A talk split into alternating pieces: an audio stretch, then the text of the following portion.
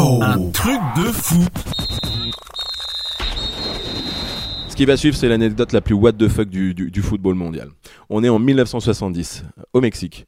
Euh, le Mexique justement organise le, mondial de football et euh, son équipe vient de se qualifier pour les quarts de finale contre la Belgique. Comme quoi euh, le Somme belge ne date pas de 2018.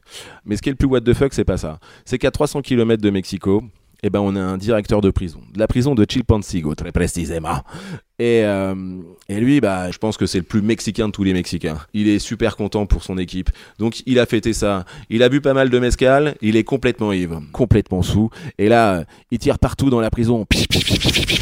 Il arrête pas de crier Viva Mexico Viva Mexico Et puis, euh, bah, l'alcool aidant, il libère 142 détenus d'une prison de haute sécurité. Alors, évidemment, euh, la suite est un peu plus délicate pour lui parce qu'il se fait juger par un tribunal qui doit être à peu près dans le même état alcoolique que lui, puisqu'ils ne le condamnent pas et ils disent qu'il a fait un acte de patriotisme. Pour l'équipe du Mexique, ce sera plus compliqué parce que eux seront éliminés contre l'Italie euh, quelques jours plus tard.